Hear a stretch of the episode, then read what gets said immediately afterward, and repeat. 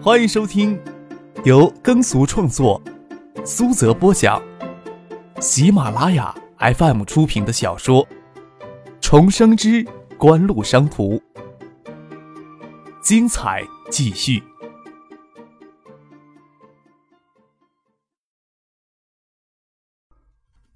第四百五十八集。关了手机。张克就坐到沙发上，婉晴也不大晓得事情的始末。不过刘婷手腕的伤疤倒是很刺目。这件事情要是纵容下去的话，有过那样不愉快的经历的刘婷，只怕会真的有死路一条了。就在楼上的书房与婉晴说了一些别的话，听到楼下又有动静，再次下楼来。张毅他爸妈回去走之前，还将那屋收拾了一下。啊！听小小人这么说，张可努了努嘴，也不肯定这事就这样过去了，应了一声。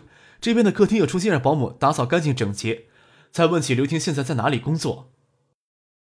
之前的工作都丢了，闹成这样，哪还有心思去工作呀？也怕闹到单位去。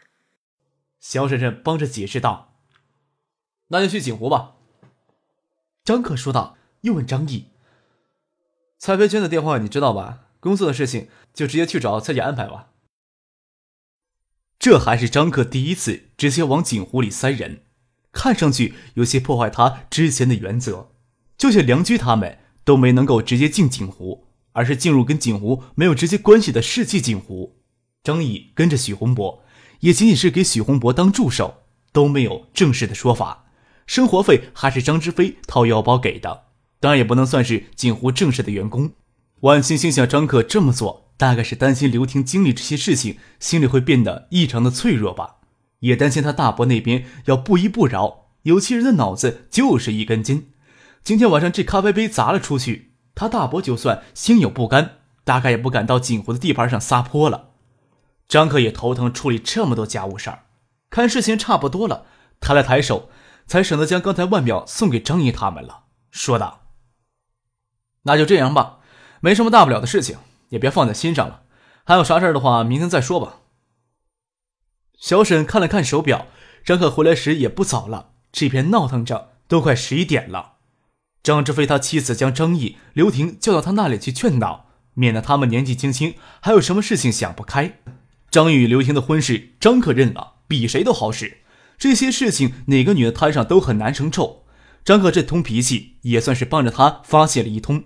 不然，作为女人，心里很难想开。能直接进锦湖工作更好了。他大伯不就是给力士护住的眼睛了吗？看看这边的亲戚，谁有资格直接进锦湖呀？刚才与丈夫张之飞通过电话，只是奇怪他怎么想到张克会肯定给张毅、刘婷撑腰呢？婉晴也跟着过去开导刘婷。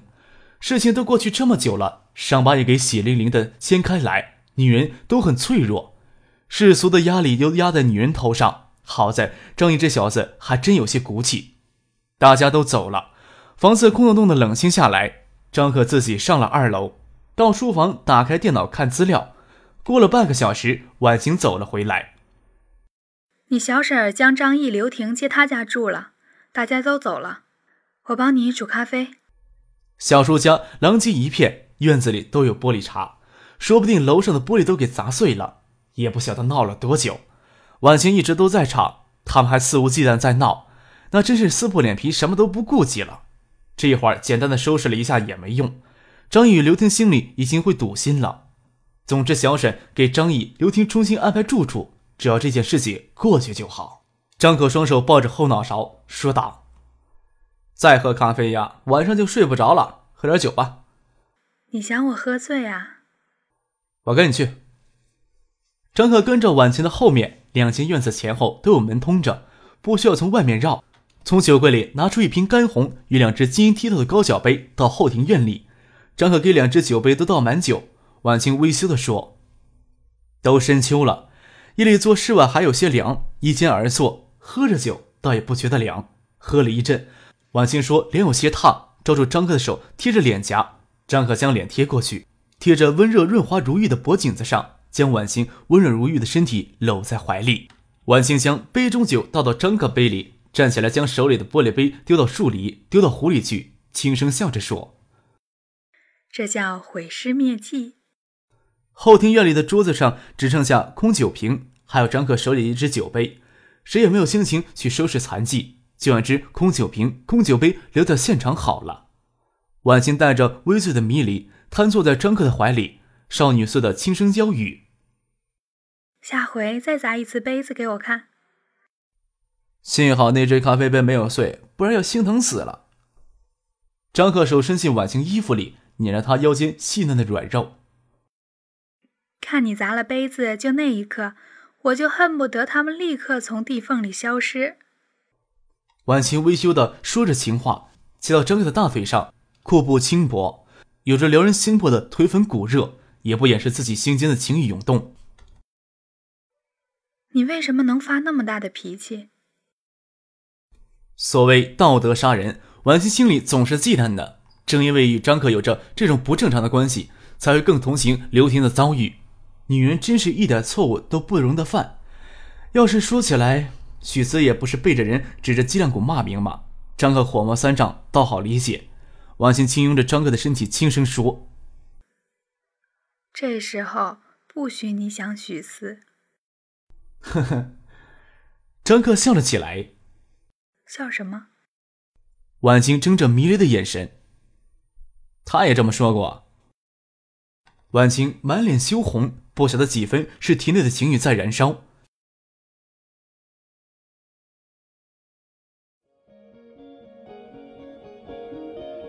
您正在收听的是由喜马拉雅 FM 出品的《重生之官路商途》。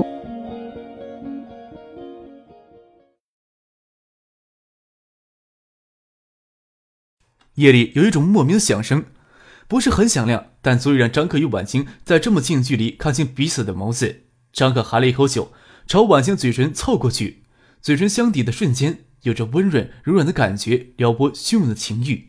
将酒杯丢在桌上，张克与婉晴进了屋。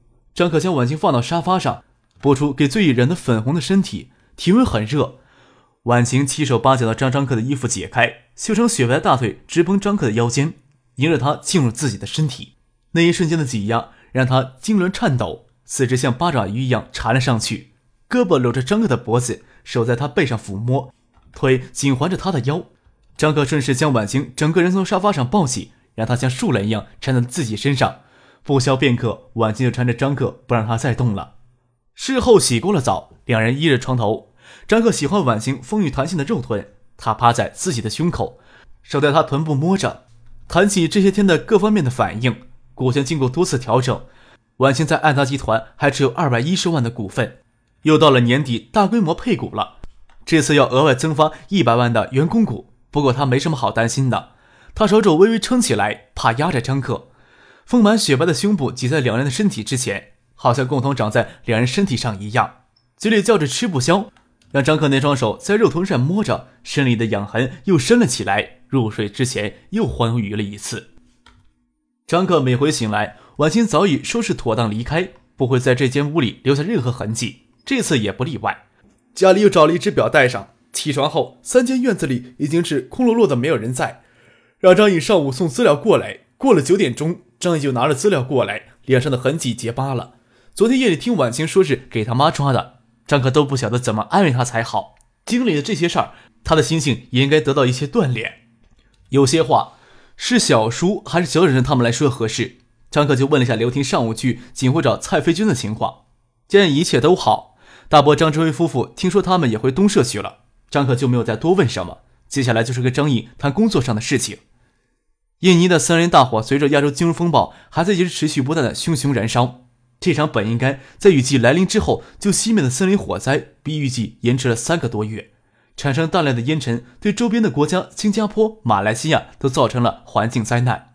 由于印尼的火灾，亚洲纸浆供应持续吃紧，导致纸浆、纸张价格持续飞涨。近两个月来，新闻纸等纸品售价激增百分之三十。九月末，新光纸业出资一亿美元收购马来西亚郭氏云源集团就旗下的纸浆企业的百分之三十的股权，不仅获得稳定的原料酱供应渠道。也在相当程度上弥补了因纸浆价格上涨对生产成本所造成的压力。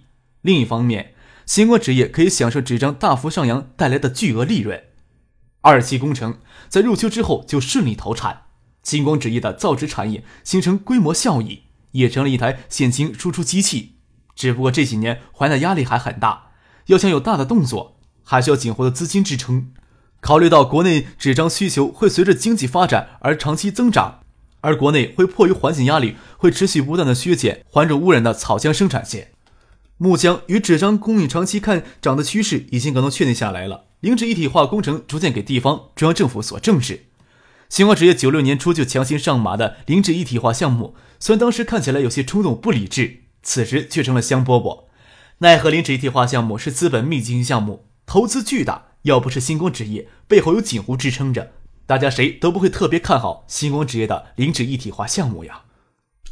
随着木浆价格的飞涨，地方政府受到的经济利益驱动。就迫切的希望能够引进大规模的零脂一体化项目，特别是林业用地较多的地区，也包括江南省。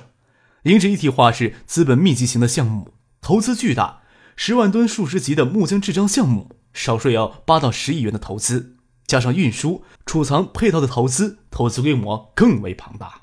关键还需要首先保证足够多的原料供应木材，十万吨级的木浆制浆项目每年就需要四十万方的木材供应。以塑封林八到十年的生产周期来计算，至少需要四五十万亩的林地。国内乱砍滥伐的现象严重不假，地方政府禁止力度也不够也不假，但是并不意味着别人乱搞，大家都可以跟着浑水摸鱼。投资规模上十亿甚至数十亿消耗资源类的项目一经提出，注定要受到媒体与公众的关注，国家也不会将这些全部的审阅权放给地方。零脂一体化项目还想仅从不多的天然林获得足够的原料供应木，岂不是自己找唾沫淹死呀？无论是中央政府还是地方政府，零脂一体化战略的第一步就是大面积的营林，营造生长期短、经济效益高的塑封林。另一方面，木浆价格飞涨，也促使国内的木材价格大幅上涨。九十年代中后期，国内造纸企业还处于技术升级、规模化发展的初期，资产超十亿的造纸企业就屈指可数。动辄几十亿、上百亿的零脂一体化项目，对于国内的制浆企业来说，就有些高不可攀了。亚洲经济金融体系持续恶化，在过去的几年间高速发展，亚洲造纸企业要熬过危机绝不简单，哪有可能再大胆的动辄几十亿、上百亿的投资项目呀？在这种背景，背地里锦湖支撑的星光纸业就显得熠熠生辉。在过去一年半的时间里。星光纸业计划在东海省境内营造三百万亩的塑封林，迄今为止已经完成了近半。如此迅捷的营运速度，没有许洪博的参与，几乎是无法想象的。宋之友或许在管理专业上有着丰富的经验与知识，但是如何利用地方政府的力量，甚至具体到吉祥结镇、乡社等各个方面的力量，以大会战的方式征用荒林进行种植塑封林，徐洪博则发挥了其他人无法代替的作用。张毅这大半年来跟着徐洪博东奔西走，人很精瘦沉着，已经没了二十岁时的轻浮气。要不是他爸妈这次撒泼似的揪着刘婷不放，他或许还跟着徐洪博在外面奔波。这时候却不得不返回海州给刘婷以依靠。徐洪博无论如何都不同意加入星光职业，他的辛苦，他的奔波，也仅仅是答应到小江上游植被得到基本改善之后就要终止，也不取报酬。只要去星光职业尽可能种植面对环境负面响的混生型的塑封林。徐洪博是外边人员，张毅自然更是外边人员了。